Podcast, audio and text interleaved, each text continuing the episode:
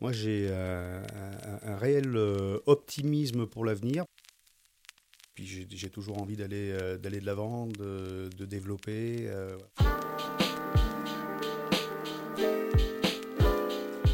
Salut à toutes et à tous, c'est Charles, le cofondateur du Vent à la Française, et je vous souhaite la bienvenue sur les podcasts du Vent. À travers ce format, on va vous faire découvrir notre quotidien, nos valeurs et celles de nos collaborateurs. Alors ensemble, on part à la rencontre des Français qui font bouger les choses.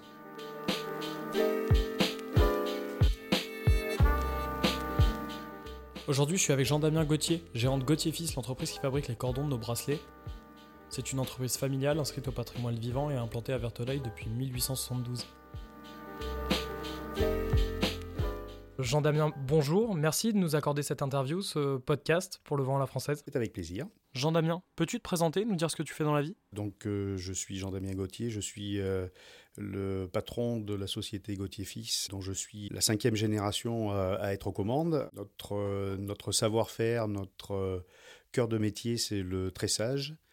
La société existe depuis 1872 euh, et aujourd'hui on fait quasiment exclusivement du tressage, même si on a des, projets de, de monter un atelier de tissage également. C'est quoi les rêves de Jean-Damien Gauthier?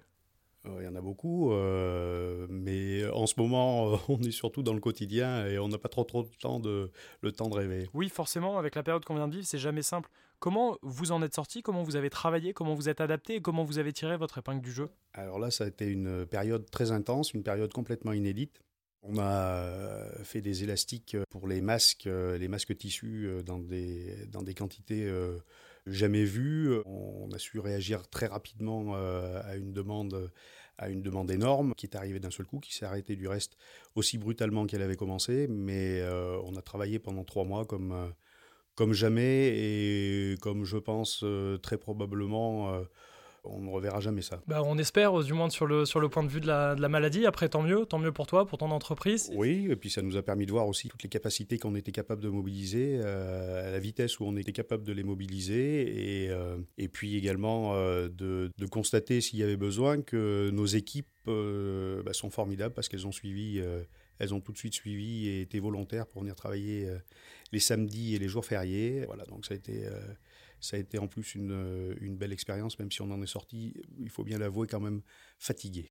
Oui, fatigué. Il y a besoin de vacances. Il y a eu une vraie compréhension au, sur le point de vue des salariés. De, ah oui, oui, euh, je pense que euh, tout le monde avait, la, tout le, monde avait la, le sentiment, euh, travailler bien sûr, mais de d'œuvrer pour, euh, pour la collectivité, puisqu'il y avait un, un véritable besoin sanitaire.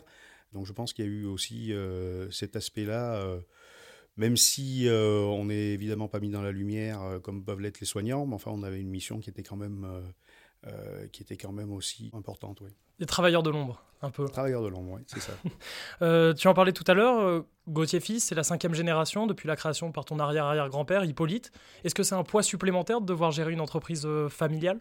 Alors plus maintenant parce que je suis à la tête de l'entreprise depuis 97, euh, donc le poids euh, n'est plus tout à fait le même, mais effectivement au, démarrage c'est un poids parce que euh, on arrive avec cette étiquette cinquième génération, il ne faut pas que ce soit l'étiquette de celui qui va couler la boîte. Il faut, faut, au contraire pouvoir encore la dynamiser pour la suite. Tu me parlais bien sûr, il faut la réinventer. moi malheureusement j'ai pas eu la chance de travailler très longtemps avec avec mon papa parce que il est décédé en 2001, donc euh, j'étais tout jeune à être, euh, à être seul aux commandes de l'entreprise, mais euh, c'est forcément, c'est forcément le, le, poids de l'histoire de l'histoire familiale aussi, oui. Tu l'as choisi de reprendre l'entreprise? Tu as eu le choix ou ça a été imposé? Complètement. moi, j'ai eu aucune pression familiale de la part de mes parents, qui eux venaient quand même de connaître la fin des années 70, les années 80. Ça n'a pas été des années très simples, donc j'ai eu aucune pression familiale. je suis parti faire des études à Clermont-Ferrand, d'abord en biologie, et puis je me suis vite rendu compte qu'en définitive, ce qui m'intéressait, c'était euh, de rester surtout euh, dans ma région. Et du coup, j'ai souhaité reprendre l'entreprise euh, au cours de mes études. Et donc, je me suis réorienté après sur autre chose. Donc, prendre la relève pour toi, c'était plutôt un besoin plutôt qu'un devoir? Ça a été, ah oui, Ça a été une envie? Absolument. oui, oui, absolument pas de, encore une fois, aucune contrainte familiale, vraiment un choix totalement personnel. On, en, parlera tout à l'heure. Tu me parlais de la, roue qui tournait historiquement pour faire tourner les machines, grâce à l'eau, qui te faisait peur quand tu étais petit. C'était quoi tes premiers souvenirs dans l'entreprise? C'était quand? C'était quoi? Oula, alors les, premiers souvenirs, ça remonte à très très loin, hein, parce que moi, quand j'étais tout gamin, enfin, j'étais déjà dans les caisses de canettes. C'est vrai que les, la roue, la roue, elle fait 5 mètres 40 de diamètre. quand elle tourne, quand elle tourne en charge avec l'eau, c'est très impressionnant. Et quand on est, euh, ben, quand on est gamin, oui, ça me faisait faire aussi euh, un petit peu des cauchemars. Alors maintenant moins, puisque euh, bon, elle tourne plus depuis maintenant pas loin d'une vingtaine d'années. Mais alors tu nous as dit que tu voulais justement relancer cette roue, pas sur un point de vue purement purement économique, mais plus sur un point de vue historique. historique, patrimoine, c'est c'est la roue, c'est aussi pour ça que l'entreprise s'est installée à Vertolaï à, cette époque-là, puisque c'était la roue hydraulique donnait la force motrice pour, euh, pour, euh, pour entraîner les métiers. Et puis, elle a été couplée euh, après un alternateur qui permettait de, qu'on produise de l'électricité. Alors, on va reproduire de l'électricité normalement très prochainement. Ça aurait dû être fait, mais avec les événements qu'il y a eu en début d'année, ça, a été, ça a été un petit peu ajourné. Donc, on va faire retourner cette roue. On va refaire aussi un petit peu d'électricité. mais la véritable motivation, c'est effectivement une motivation, je dirais, patrimoniale et historique plus qu'une motivation économique euh, qui, euh, à mon avis, est tout à fait discutable. Alors quand, quand tu parles euh, et, quand je fais le tour de, de l'entreprise avec toi, que tu me fais visiter, on, sent vraiment cette transmission. J'ai l'impression qu'il y, a, voilà, il y a vraiment eu cette notion de, de, transmission, de transmettre à nouveau. Alors tu me parlais de, de ton fils tout à l'heure qui, qui, voudrait sûrement, potentiellement prendre le même chemin que son papa. C'est beau, mais est-ce que toi tu as senti cette transmission et, et vraiment tout au long des, des années? Oui, euh, oui, oui. Alors encore une fois, j'ai pas eu la chance de travailler très longtemps avec mon père, mais euh, j'ai eu une véritable transmission euh, technique. Aujourd'hui, je ne suis pas commercial, je suis technicien, je suis gestionnaire. Mais il faut voir, quand on travaille dans le textile, il faut avoir une certaine passion quand même. Hein. La passion du fil, alors qui arrive progressivement, hein, c'est un métier de passionné. Et je pense que si aujourd'hui, mon fils qui nous a fait euh, beaucoup rire avec sa mère quand il nous a annoncé qu'à 13 ans qu'il voulait faire euh, ingénieur textile, euh, c'est aussi sans doute que cette, que cette passion transpire un petit peu des parents vers, vers les enfants et c'est un petit côté un petit côté sympa, un petit côté valorisant aussi. C'est sûrement peut-être plus même un art de vivre, hein, au final, euh, cette entreprise familiale. Euh, c'est... Oui, oui, oui, sans doute. C'est vrai qu'on est, euh, on est dans, un cadre, dans un cadre qui est absolument exceptionnel. J'ai coutume de dire que je pars de la maison à moins 5 et j'arrive en avance au boulot. Donc, euh, voilà, on est, euh, on est aussi dans un environnement qui fait qu'on est bien, quoi, qu'on a, on, est, on a envie de bosser et on est bien au boulot. Ouais, je crois que là, là je te rejoins là-dessus aussi. Nous, euh, dans notre entreprise, voilà, c'est pareil. On est très rapidement au boulot et avec des gens qu'on apprécie. D'ailleurs, tu dis que tu es dans un super cadre. Au final, Vertolaï, les gens pourraient se dire, ben tiens, ouais, ils sont alors oui en, France, mais à Vertolaï, les gens doivent te poser la question, pourquoi là-bas? Pourquoi tu, tu, es resté finalement alors, historiquement, il y a eu une, une, implantation sur ce site de Vertolaï. Au, tout début de l'entreprise, mes ancêtres faisaient du moulinage de soie. Et euh, avec le moulinage de soie, c'est encore plus vrai, je dirais, que pour l'industrie textile euh, en général, mais on a besoin de travailler dans des conditions d'hygrométrie qui doivent être, euh, particulièrement bonnes. Et, c'était le cas sur, ce site de, de. Donc au final, voilà, c'était parfait pour reprendre finalement et continuer ici à faire perdurer. Euh, oui, oui, absolument. Euh, d'autant plus qu'on travaille pour partie euh, dans, les, dans des bâtiments historiques, mais également dans des bâtiments qui sont relativement relativement moderne, donc on a un confort de travail qui est quand même, euh, qui est quand même très agréable. Ouais. vous avez su au final, même si on, on le voit, et on peut le voir en, visitant ton atelier, ton entreprise, vous avez su vous adapter au final avec euh, euh, l'ancien, le nouveau, vous avez su... bien, sûr, voilà, bien sûr, on a une obligation, je dirais, de mais ça, c'est de génération en génération, et même sans doute de plus en plus vrai euh, d'année en année. On a une obligation de, de savoir s'adapter, de savoir euh, proposer euh, des nouveaux produits, de savoir répondre à des demandes comme le vent à la française qui sont très spécifiques, où effectivement, il faut être bah, il faut être réactif et puis il faut être force de proposition et parfaitement à l'écoute de, de, nos clients, de nos partenaires. Oui, il faut être, il faut être dans, dans l'air du temps. Quand tu parles de, de, ton entreprise aux autres, au final, qu'est-ce qui te rend le plus fier? Qu'est-ce qui donne, bon, alors tu nous le disais, un peu l'envie de te, te, lever matin, forcément, on avait le fait que tu sois bien au travail, mais qu'est-ce qui te rend euh, vraiment fier? Ce dont tu es le plus fier dans l'entreprise? Alors, je ne je, sais pas si on peut réellement parler de fierté. Comme on disait tout à l'heure, au démarrage, au démarrage c'était plutôt un poids, hein, euh, le poids des générations. Euh, Aujourd'hui, je dirais que la fierté, c'est de se dire qu'on a traversé des époques qui n'ont pas été simples, qu'on est toujours là, et l'objectif, c'est d'être encore là dans quelques, dans quelques générations. Soyons fous. Ouais, je pense que je pense que tu es sur la bonne voie. On parle aujourd'hui de mondialisation. On parle beaucoup du made in France aussi, de revenir bah, au final aux sources. Vous, c'est ce que vous avez toujours fait, finalement fabriqué ici à Vertolaille en France. Qu'est-ce que tu en penses? Comment tu, tu, vois ça justement, ce retour aux sources et, le fait en plus que les gens communiquent encore plus sur le fabriqué en France, cette proximité? Oui, alors il y, a, effectivement une véritable remise euh, remise en cause de la manière de travailler. Euh, il faut se rappeler, euh, toi tu es trop jeune pour t'en rappeler, mais il faut se rappeler qu'au début des années 2000 j'ai des vagues souvenirs. si vous n'aviez pas en projet de construire un atelier dans un pays dit low cost, euh, vous étiez le ringard de, la bande. Quoi, hein. Voilà, c'était ça. Il y a ne serait-ce que 20 ans, on était dans cette dynamique-là. Aujourd'hui, euh, très clairement, il y a une prise de conscience sociétale. On se rend compte qu'il y a des industries qui travaillent quand même encore en France. On se rend compte que finalement, c'est peut-être pas si mal qu'il y ait de l'industrie. Et aujourd'hui, euh, j'espère que ce n'est pas seulement un effet de mode. Quand on, quand on travaille avec vous, on sent qu'il y a une véritable, euh, une véritable envie. C'est inscrit euh, dans, dans votre ADN d'entreprise. Aujourd'hui, on a beaucoup ce discours. On espère que le discours va, continuer à, se concrétiser, mais c'est certain que le Made in France aujourd'hui a clairement le vent en poupe.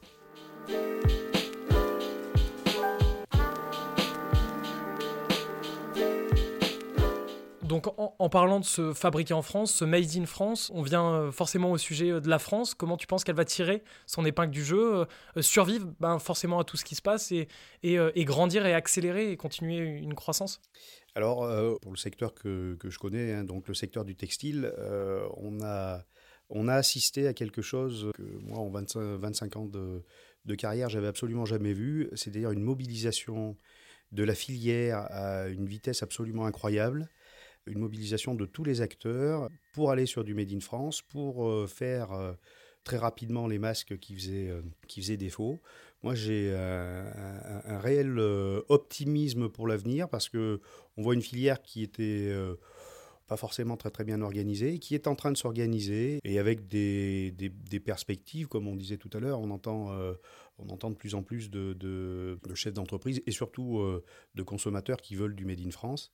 Donc voilà, euh, un optimisme raisonnable, je dirais, mais je pense qu'on est sur la bonne voie. Je pense aussi qu'on est sur la bonne voie et qu'il va falloir continuer euh, ben, tous ces efforts qui, au final, ne seront que récompensés par la suite. La France a connu des échecs, tu en as sûrement connu aussi, ça t'a permis aussi de te, construire, j'imagine. Comment tu t'es construit face à, ces échecs Quels ont été tes échecs, au final, dans la vie? Ah, Alors, je ne sais pas si on peut parler d'échecs, mais en tout cas, j'ai connu des périodes très compliquées. Hein. Début des années 2000, on a fait deux années de suite à moins 20, moins 25%. Donc deux fois de suite, ça, pique un peu, comme on dit. Des périodes où tu as peut-être douté, justement Et, euh, Là, c'est des périodes forcément de doute. C'est des périodes où, évidemment, il faut se, il faut se remettre euh, en question. Comme on est sur des, sur des structures d'entreprise qui sont des structures euh, familiales, je dirais qu'on... La première chose qu'on souhaite, c'est pérenniser nos entreprises. Donc, on constitue un petit matelas. Quand on a ce genre de, ce genre de choses qui arrivent, on est bien content que le petit matelas soit là. Euh, on met la tête dans les épaules. On n'attend pas que ça passe. On se remet en question.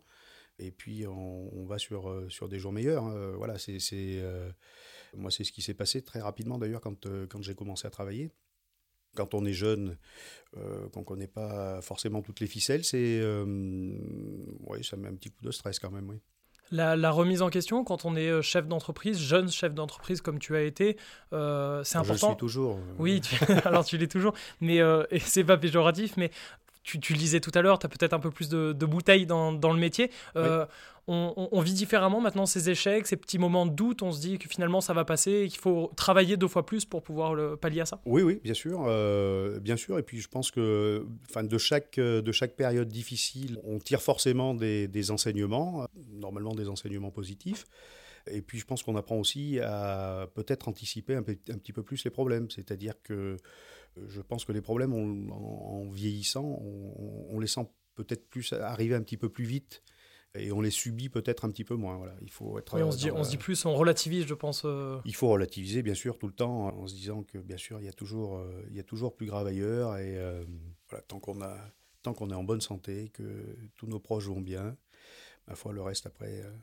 Ouais, le reste doit, doit suivre. Le reste, le reste doit suivre. alors, on a évidemment la responsabilité de. Ben, nous, aujourd'hui, on a une cinquantaine de salariés, donc c'est aussi une responsabilité. On ne peut pas se dire qu'on va partir du jour au lendemain et mettre la clé sous la porte. Ça serait juste impensable, même si on n'est pas du tout, du tout aujourd'hui dans une, dans une mauvaise dynamique. Au contraire, hein, on est plutôt dans une dynamique très positive en ce moment, mais euh, c'est vrai que une entreprise, c'est évidemment son savoir-faire, et son savoir-faire passe aussi euh, principalement par les hommes qui la constituent. Donc euh, c'est aussi une responsabilité de se dire que à la fin du mois, il faut payer quoi.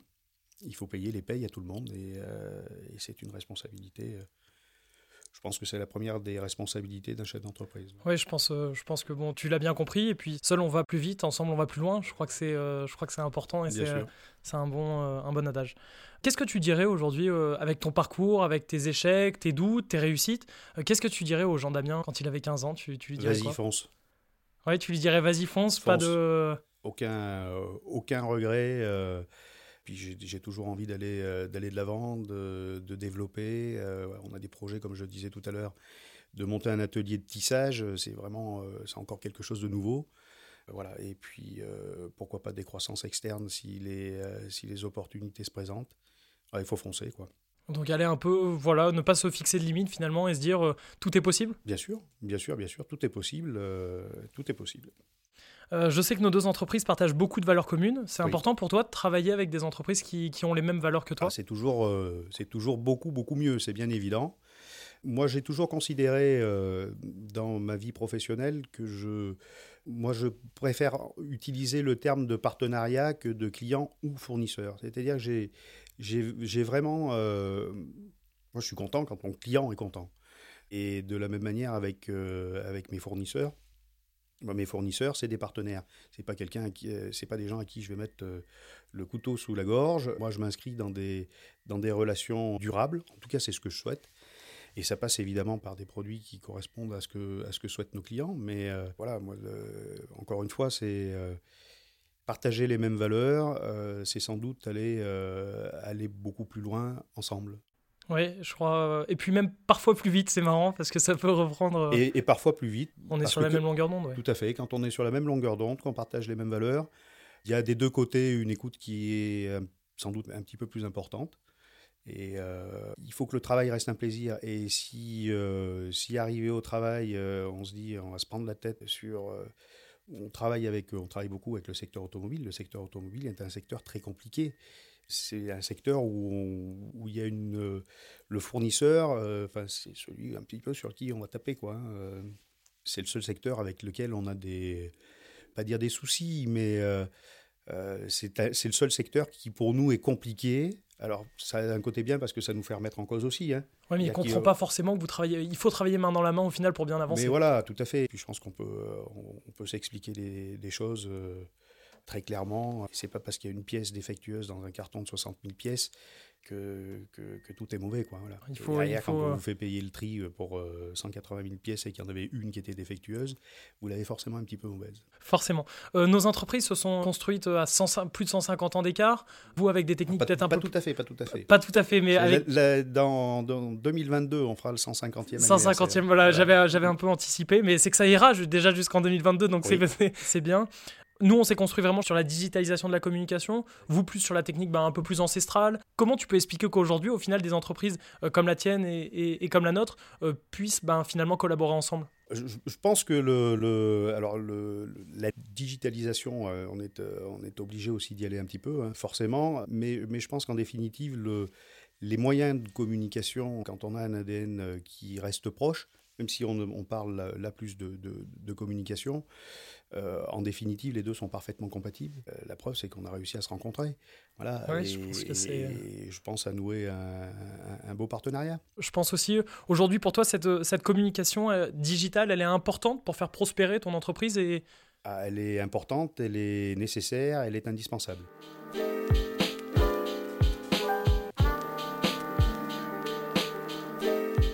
Termes de digital, tu viens de faire refaire ton site internet, c'est quelque chose qui est vital pour toi? Totalement. On parle véritablement de vitalité, puisque aujourd'hui, euh, on a affaire à des acheteurs qui sont, euh, bah, qui sont jeunes, hein, forcément. Et les premiers réflexes euh, pour tout le monde, c'est d'aller, c'est d'aller sur Internet? D'aller sur Internet, sur un célèbre moteur de recherche. Tout le monde recherche à ce niveau-là. Et la notoriété aujourd'hui suffit plus dans un secteur textile qui est, qui est quand même relativement sinistré et qui ne sera plus ce qu'il a pu être par le passé. Euh, on a la nécessité, l'obligation de se promouvoir par, euh, par ces canaux-là aujourd'hui. Même si je pense que bon voilà, se rencontrer en vrai, euh, je pense que c'est aussi primordial parce qu'il faut avoir cet échange. Oui, oui, oui, complètement. mais c'est vrai qu'on enfin, on constate aussi que début des années 2000, moi je voyais des représentants passer pour les matières premières, j'en recevais 3, 4 par semaine. Aujourd'hui, j'en reçois un par trimestre. Donc, la fonction commerciale a véritablement euh, complètement évolué euh, sur ces 15 dernières années. Et effectivement, la digitalisation est aujourd'hui une nécessité euh, de par l'évolution que prend la fonction, que prend le, euh, l'environnement euh, l'environnement dans lequel on est quoi. Il faut suivre euh, il faut suivre l'air de son temps je crois hein. il faut que l'entreprise évolue au final avec l'air du temps. C'est la remise en, question permanente. On faisait des catalogues papier il y a 20 ans aujourd'hui on fait des catalogues en PDF voilà, oui tout, tout, tout, est différent. Jean-Damien merci de nous avoir accordé du temps de nous avoir ben voilà accordé du temps pour cette interview pour ce podcast c'est vraiment un plaisir pour nous de visiter de revisiter les, les ateliers passer du temps avec toi comprendre ben, l'histoire de l'entreprise et euh, et comprendre pourquoi on travaille euh, encore avec toi, avec vous, avec tes collaborateurs, et comprendre et faire comprendre aux gens qu'au final, euh, collaborer ensemble, c'est bien mieux que juste travailler et d'être un numéro sur la, sur Absolument. Merci Charles. Avec, avec plaisir. J'ai j'ai pour envie de te laisser le, le, mot de la fin, de te laisser peut-être tu as un, voilà un adage, une phrase, un mot et voilà je te, donc je te laisse terminer ce, ce podcast. J'ai bah, pas véritablement d'adage. De, Avant c'était pour vivre heureux, vivons cachés. Je pense que c'est plus du tout la même chose et, et qu'effectivement il faut il ne faut pas avoir peur de s'afficher avec nos partenaires avec lesquels on partage de vraies valeurs communes. Partageons. Merci Jean-Damien.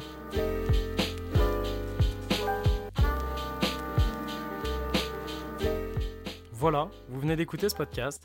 J'espère qu'il vous a plu et qu'il vous servira pour la suite. N'hésitez pas à partager ce podcast, cela nous permet de faire voyager encore plus loin nos valeurs et notre vision des choses.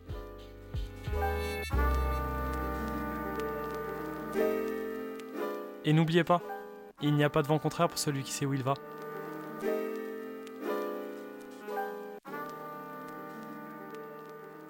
Bon vent.